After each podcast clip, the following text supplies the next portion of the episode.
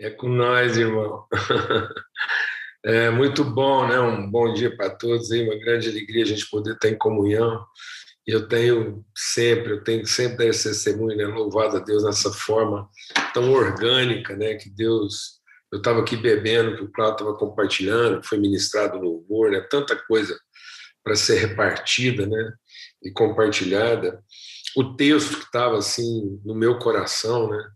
É, exatamente por estar celebrando esse tempo aí com os irmãos, é, é quão bom e agradável que os irmãos vivam em comunhão, porque é aí na comunhão que Deus ordena a bênção e a vida para sempre. Né? E eu creio que é, é, isso tem tudo a ver com essa história de Jó que você estava relembrando aí, eu estava meditando né, e, e discernindo é, o que que o que, que de fato tinha que ser transformado na vida de Jó para nos, nos ajudar. Né? E tantas coisas foram repartidas e compartilhadas no processo de Jó. Mas é, é, é, eu creio que eu, eu, eu queria é, só é, intensificar o olhar na questão da, da comunhão, né? das relações. Então, o Jó era um homem, como diz aqui né, o texto, é muito forte, né? O texto diz né, que ele era próspero, ele era íntegro, né? então ele era reto, ele era temente a Deus. E aí a pergunta, né, Cláudio, que fica é, é como é que isso não é o suficiente? Né? E a gente está fazendo tanta força para ser reto, íntegro, temente a Deus e pronto. Talvez esse seja a meta de vida de todo mundo. Então, se eu for íntegro, se eu for reto, se eu for temente a Deus, se eu fizer as coisas certas, isso vai me garantir uma prosperidade, eu vou continuar cuidando bem de todo mundo. E isso é ansiedade, porque às vezes eu estou buscando todas essas coisas na ansiedade de achar que isso vai garantir o bem-estar né, e vai garantir a existência. Então, muitas vezes, a gente ainda não entendeu o espírito da comunhão a gente entendeu a metodologia, a liturgia né, do culto, mas não entendeu o espírito da comunhão. E é interessante, porque se você for pensar no livro de Jó, ele está sempre falando de duas reuniões. Né? O livro de Jó acontece na perspectiva de duas reuniões. Os anjos se reuniam e a família de Jó se reunia. Então, tudo aconteceu quando os anjos estavam se reunindo e a família do Jó estava se reunindo, e depois, no meio do problema, Jó reuniu os amigos. Então, essas reuniões que a gente faz, essas rotinas, essas liturgias coletivas, né, num esforço de integridade, de temer a Deus, é, não é suficiente para trazer a bênção na sua devida ordem e a vida no seu verdadeiro sentido. Então, Jó era um homem abençoado? Era, mas a bênção estava fora de ordem.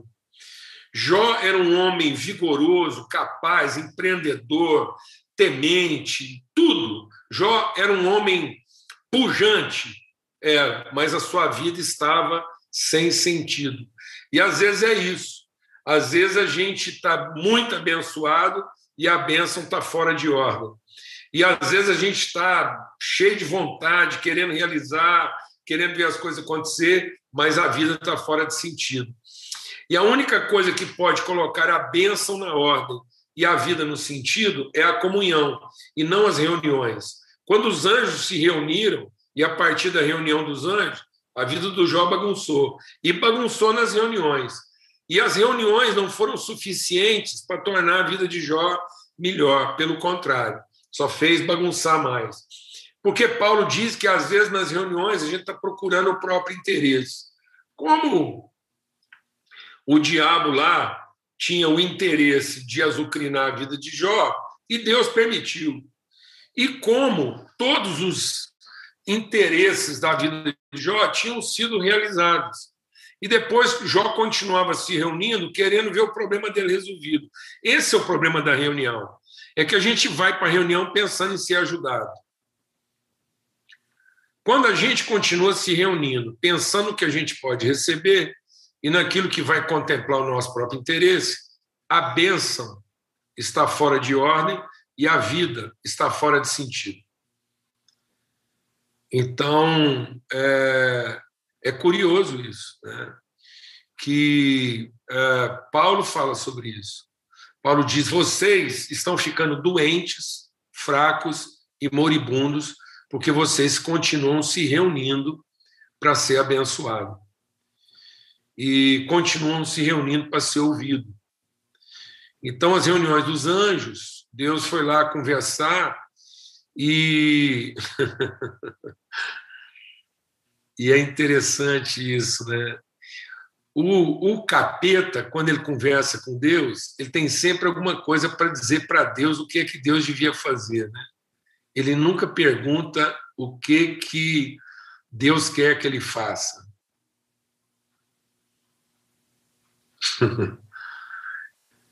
o diabo se reúne com Deus para dizer para Deus o que é que devia ser feito. E vou dizer uma coisa para vocês: e Deus permite. Deus permite. Porque é assim que funciona. A vida do Jó começou a degolar porque um anjo começou a dizer para Deus o que é que Deus devia ter feito. E, e Deus diz: Olha, eu vou permitir que você faça tudo que você está me pedindo, e nem isso será suficiente para mudar os meus planos. Sabe, amados? Ainda que Deus nos permita fazer tudo que nós estamos pedindo, e que seja um capeta pedindo isso, isso não é capaz de mudar os planos de Deus. Essa foi a conclusão final de Jó. E a conclusão final de Jó foi: agora eu sei que nem um dos teus planos pode ser frustrado, por mais que o Senhor faça concessões no meio deles. Então, o nosso segredo não era ficar dizendo para Deus o que, que ele tem que fazer, e nem pedindo para Deus deixar a gente fazer o que a gente queria. Vou repetir: o segredo não é ficar dizendo para Deus o que a gente queria que ele fizesse, e nem ficar pedindo para Deus que ele nos deixe fazer o que a gente gostaria de fazer. E não adianta a gente ficar se esforçando e nem se reunindo para isso. O grande segredo é que a vida de Jó só foi transformada quando ele finalmente entendeu que não era o quanto ele podia ser ajudado, mas é como ele poderia ajudar. E o que acontece na nossa vida não tem que fazer sentido para nós. A vida só faz verdadeiramente sentido quando ela começa a fazer sentido para os outros. A minha vida só terá verdadeiro sentido e a minha bênção só estará verdadeiramente em ordem quando isso começar a fazer sentido para os outros. E Jó reuniu os amigos para pedir ajuda, mas a vida dele foi transformada quando ele começou a querer ajudar os amigos. E às vezes alguns problemas acontecem na nossa vida não para que a gente seja ajudado, mas para que a nossa vida realmente agora comece a ser ajuda para os outros. E por que, que eu estou compartilhando isso? Porque a bênção e a vida só encontram propósito na comunhão. Então foi quando Jó deixou de ser um homem de reuniões e passou a ser um homem de comunhão que a bênção e a vida fizeram sentido. Porque até o momento em que ele se reunia, como ele reuniu os filhos, e o Jó reuniu os filhos para fazer culto. E ele reuniu os filhos para fazer culto, sabendo que os filhos cultuavam outros deuses. É igual muito pai acha que só levar o filho na igreja vai resolver. E aí ele fica forçando essa reunião evangélica. No entanto, cada um está adorando o próprio Deus, porque as pessoas se reúnem, mas não tem comunhão. Como eu também sei que muita gente vem na reunião da igreja, depois cada um segue o seu próprio plano e acha que se reunir na igreja vai abençoá-lo o suficiente para ele continuar seguindo seus próprios planos, vivendo a sua própria vida.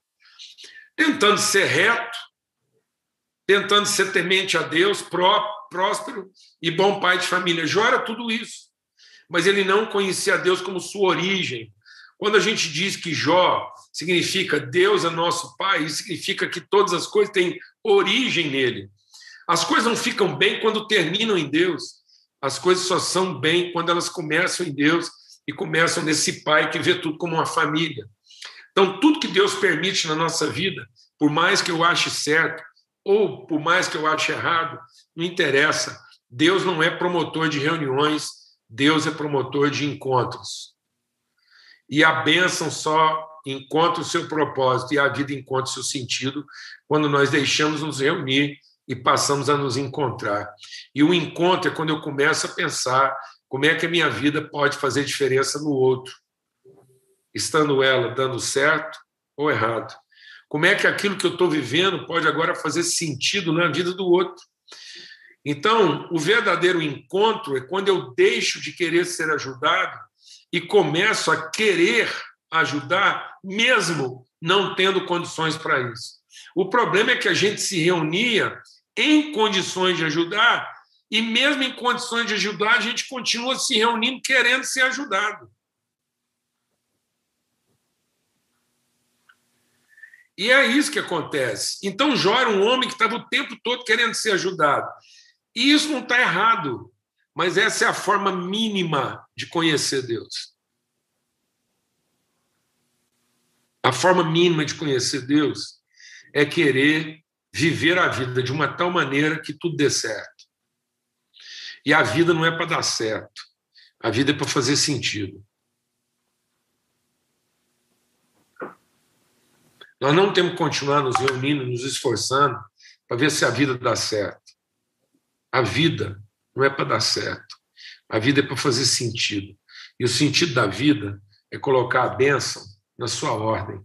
E a ordem da bênção não é me beneficiar, é beneficiar os outros. Eu fui abençoado, eu sou abençoado para abençoar.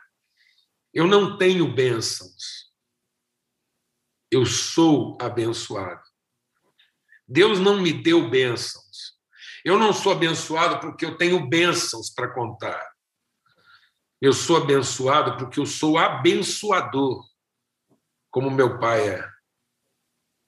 Então, o ser abençoado não é aquele que recebeu muitas bênçãos. O ser abençoado é aquele que compartilha a bênção. É um abençoador. Então, o ser abençoado é um abençoador. E um abençoador não está em procura de reuniões que o ajudem, ele não está se reunindo para celebrar as bênçãos que ele recebeu. Ele está se encontrando para que a bênção que ele representa encontre a sua verdadeira ordem e a sua vida faça sentido. E isso acontece na comunhão. Por isso eu quero voltar, Cláudio, porque eu creio que a gente começou essa reflexão a partir de uma palavra sua aí, que você repartiu da palavra de Deus, e que eu creio que a gente podia concluir nosso tempo aqui hoje de comunhão falando sobre isso, que a sabedoria estava em se encontrar com os ancestrais, né? entender esse Deus na origem, a comunhão. Então, é, a palavra de Deus diz que os nobres cogitam coisas nobres. Então, a, a, o verdadeiro sentido da vida está na comunhão dos santos. O Espírito opera na comunhão. Por isso que é interessante, né? É, o, o, o, Salomão escreveu uma coisa muito forte, né?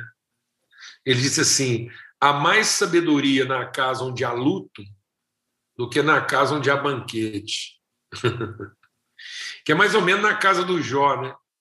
Jó, Jó começou a experimentar sabedoria quando a casa dele passou a ser uma casa de luto e não de banquete. Porque banquete é uma reunião, né? luto é um encontro. Então a gente não vai num velório para receber alguma coisa, a gente vai num velório para oferecer alguma coisa. Talvez, talvez a gente tinha que ir mais velório. Então a gente tinha que procurar mais velório para ir do que banquete, do que festa. A gente se tornaria mais sábio, porque alguém disse é tão difícil no velório, não sei o que falar. Então começa a procurar saber, né? A vida da gente faz sentido quando você já tem o que dizer num velório quando você tem experiências para compartilhar. Talvez por isso você ache interessante conversar com o Jó, talvez por isso aquele psicólogo achou interessante conversar com alguém que já tinha sofrido muito, né? Porque quem já sofreu muito e continua tendo esperança, geralmente tem alguma coisa para oferecer e não está à procura de receber coisa alguma, né? E talvez essa foi a grande crise do, do, do filósofo e do sofredor, né?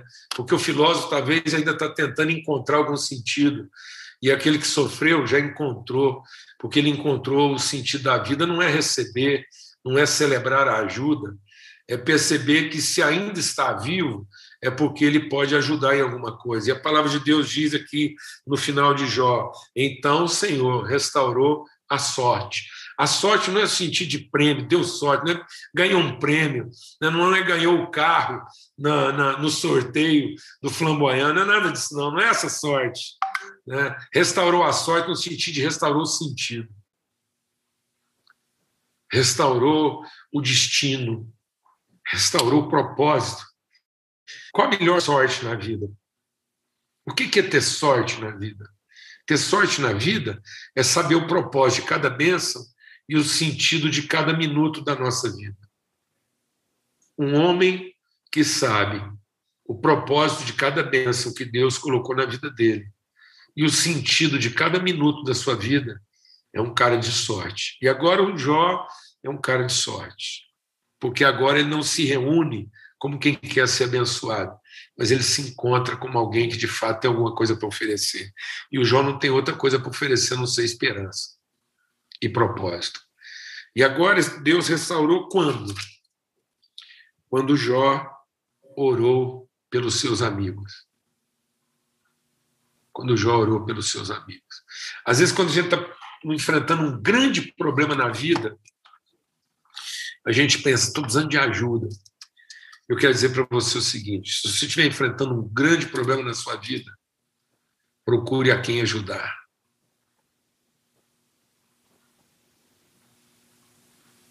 Procure a quem ajudar. Porque quem ainda está à procura de ser ajudado não encontrou o propósito da bênção e nem o sentido da vida.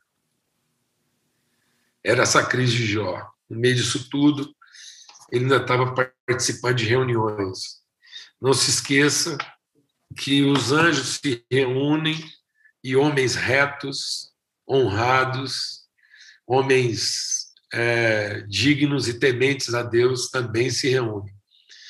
E fazer a reunião dos homens tementes a Deus, retos, dignos e honestos, e fazer as reuniões dos anjos, ainda que sejam, ainda que os demônios estejam misturados com eles, as reuniões não vão mudar a vida de ninguém.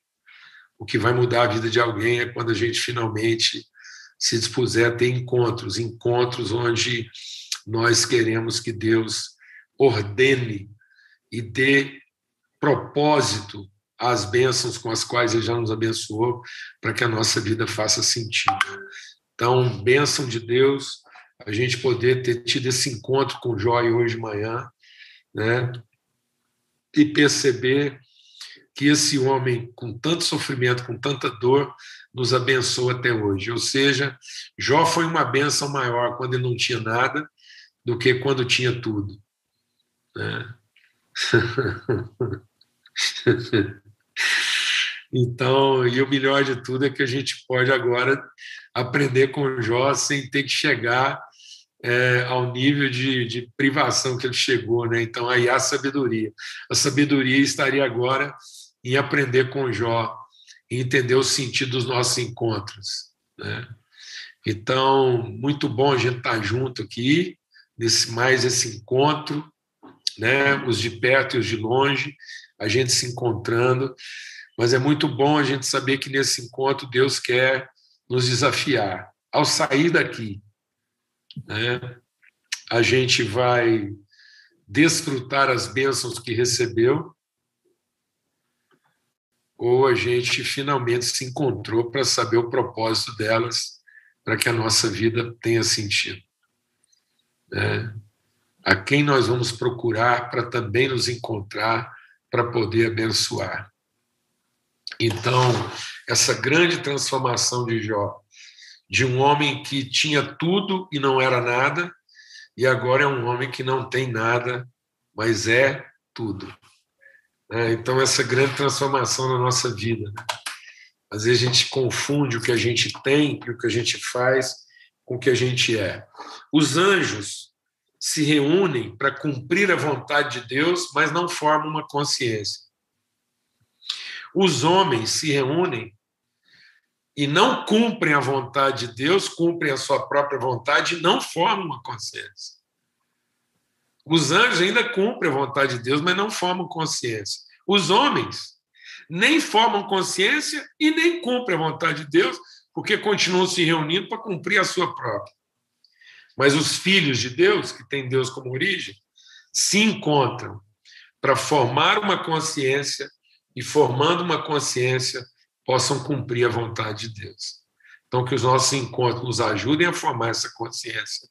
E uma vez essa consciência formada, a gente possa cumprir o propósito do nosso Pai. Isso nem os anjos, anjos e demônios podem fazer e nem os homens podem fazer. Anjos e homens vão continuar com as suas reuniões, mas nós podemos realizar nossos encontros e, em formando essa consciência, realizar a vontade de Deus, como foi Jó, e cuidar uns dos outros. Amém? Graças a Deus, grande privilégio a gente poder estar aqui. Eu não sei se mais alguém tem alguma coisa para compartilhar.